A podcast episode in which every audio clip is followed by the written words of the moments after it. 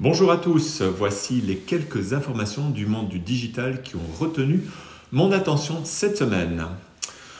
On commence par l'inévitable chat GPT. Microsoft désire investir 10 milliards dans OpenAI afin de dominer les IA grand public. Il est d'ailleurs déjà l'investisseur initial de la fondation qui a développé le fameux outil ChatGPT.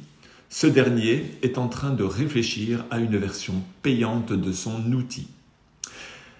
On continue et on parle toujours de Microsoft.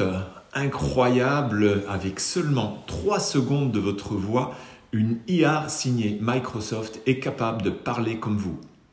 Baptisé Vali, cet outil est capable d'imiter votre voix et ce jusque dans les émotions et les intonations. Et voici quelques nouvelles de Twitter. Bien qu'il n'ait toujours pas quitté la direction de Twitter, Elon Musk annonce un nouveau look ainsi que plusieurs nouveautés en 2023, notamment une nouvelle interface utilisateur avec un fil For You à la TikTok, un bouton signé pour enregistrer ses tweets, des tweets au format long qui arrivent enfin, tout le monde l'attendait, un nouveau système de badge de couleur dorée, gris et bleu.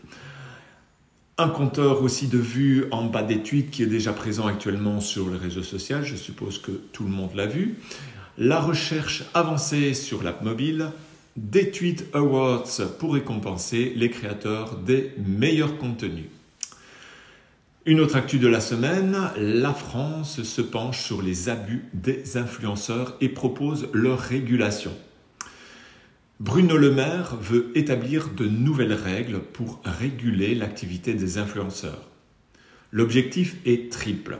Protéger les consommateurs des arnaques, établir un code de bonne conduite et surtout punir les influenceurs contrevenant aux règles.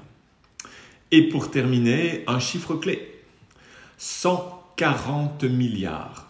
C'est la valorisation de la plus grande licorne au monde. Elle n'est pas américaine, mais chinoise et s'appelle ByteDance. Cette société a notamment créé TikTok. Voilà, c'est terminé. Les liens de ces informations sont à retrouver dans le post ou sur mon site. À la semaine prochaine, si vous le voulez bien.